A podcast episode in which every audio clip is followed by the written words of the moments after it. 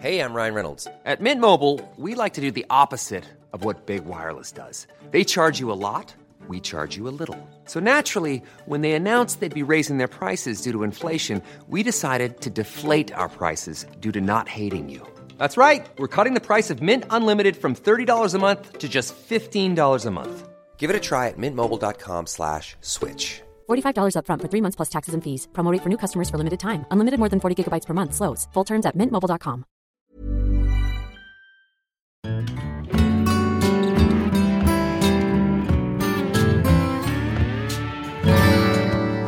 Hi, my name is BJ Berry.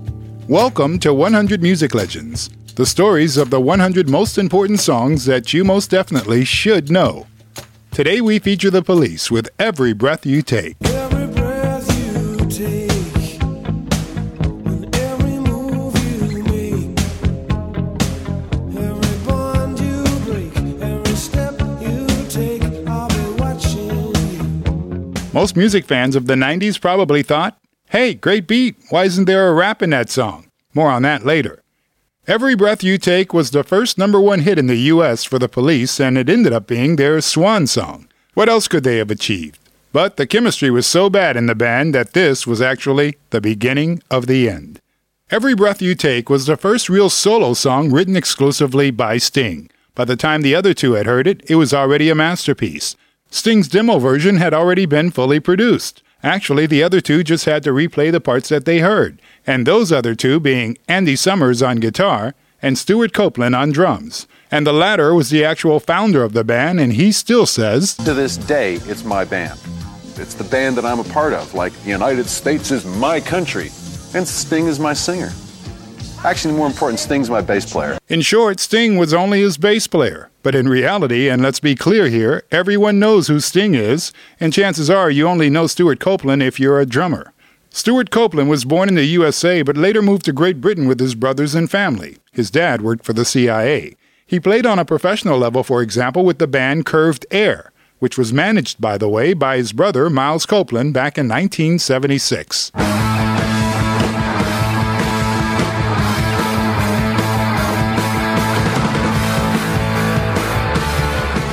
Punk was in, and Copeland believed that he could make some money with it.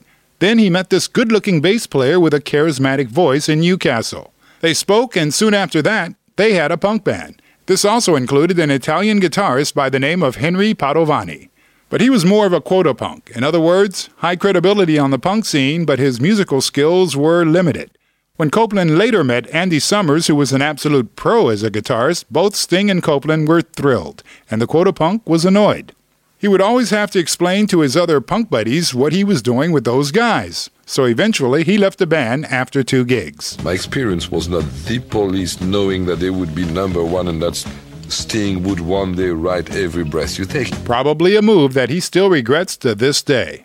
So now we have these three ambitious young guys who were actually more into jazz music but pretended to be punks.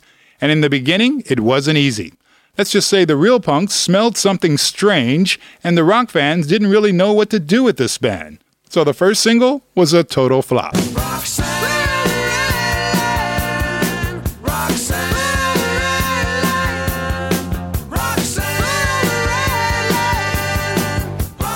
Yep, that's right. That track is cult today, but back when it was released, it was a total flop.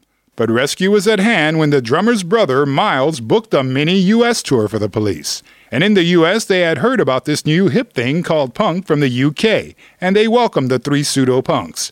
And when they finally came back home, thousands were in the audience where they would normally have about eight people. Their success story in the USA obviously convinced a home crowd, and then they released their second single, Roxanne. Again.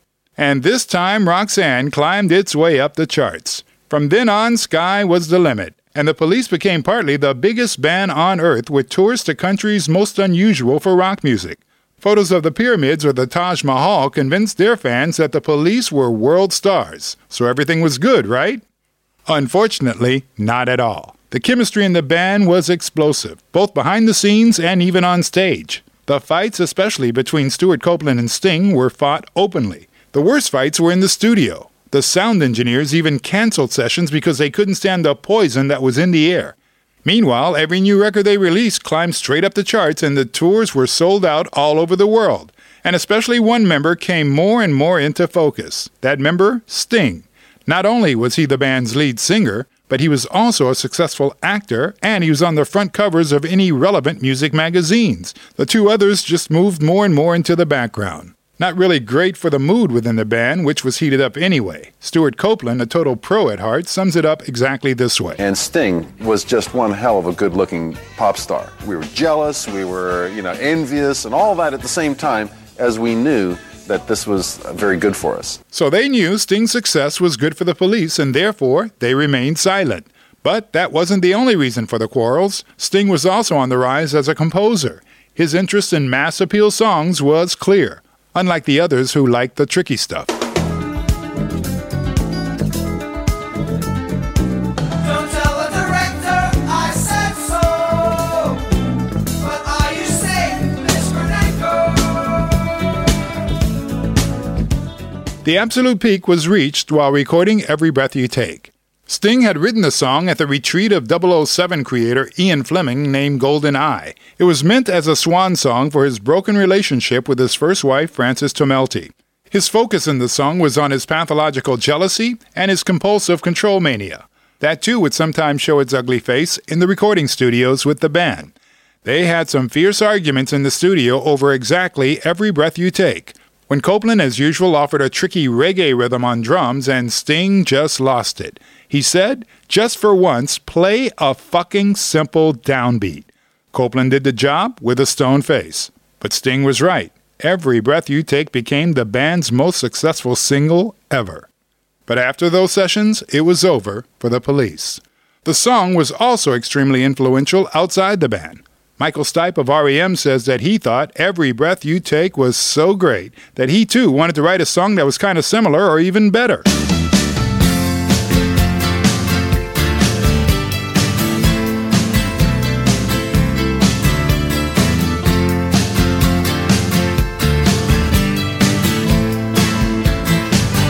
Well, one could say mission accomplished.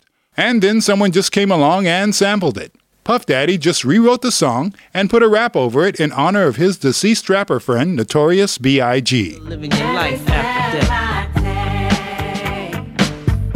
Every move I make, every single day, every time I pray, I'll be missing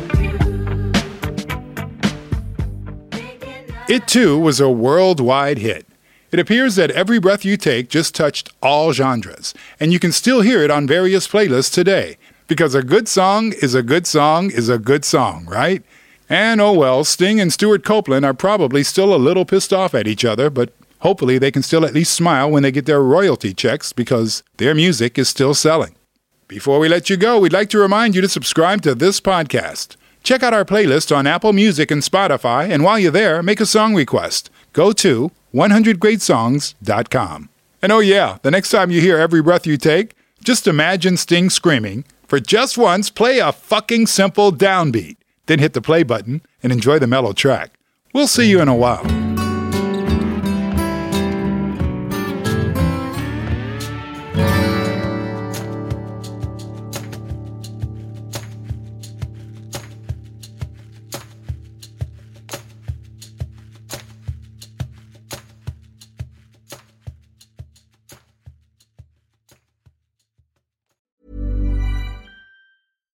Hi, I'm Daniel, founder of Pretty Litter. Cats and cat owners deserve better than any old fashioned litter. That's why I teamed up with scientists and veterinarians to create Pretty Litter. Its innovative crystal formula has superior odor control and weighs up to 80% less than clay litter.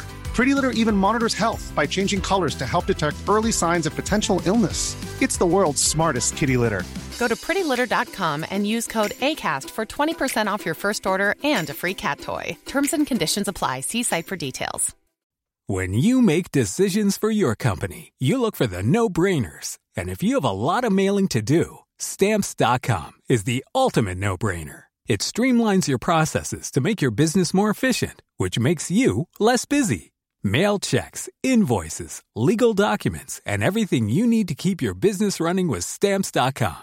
Seamlessly connect with every major marketplace and shopping cart. Schedule package pickups and see your cheapest and fastest shipping options from different carriers with rates up to 89% off USPS and UPS rates. And with the Stamps.com mobile app, you can take care of mailing and shipping wherever you are. Make the same no-brainer decision as over 1 million other businesses with Stamps.com. Sign up with Code PROGRAM for a four-week trial, plus free postage and a free digital scale. No long-term commitments or contracts.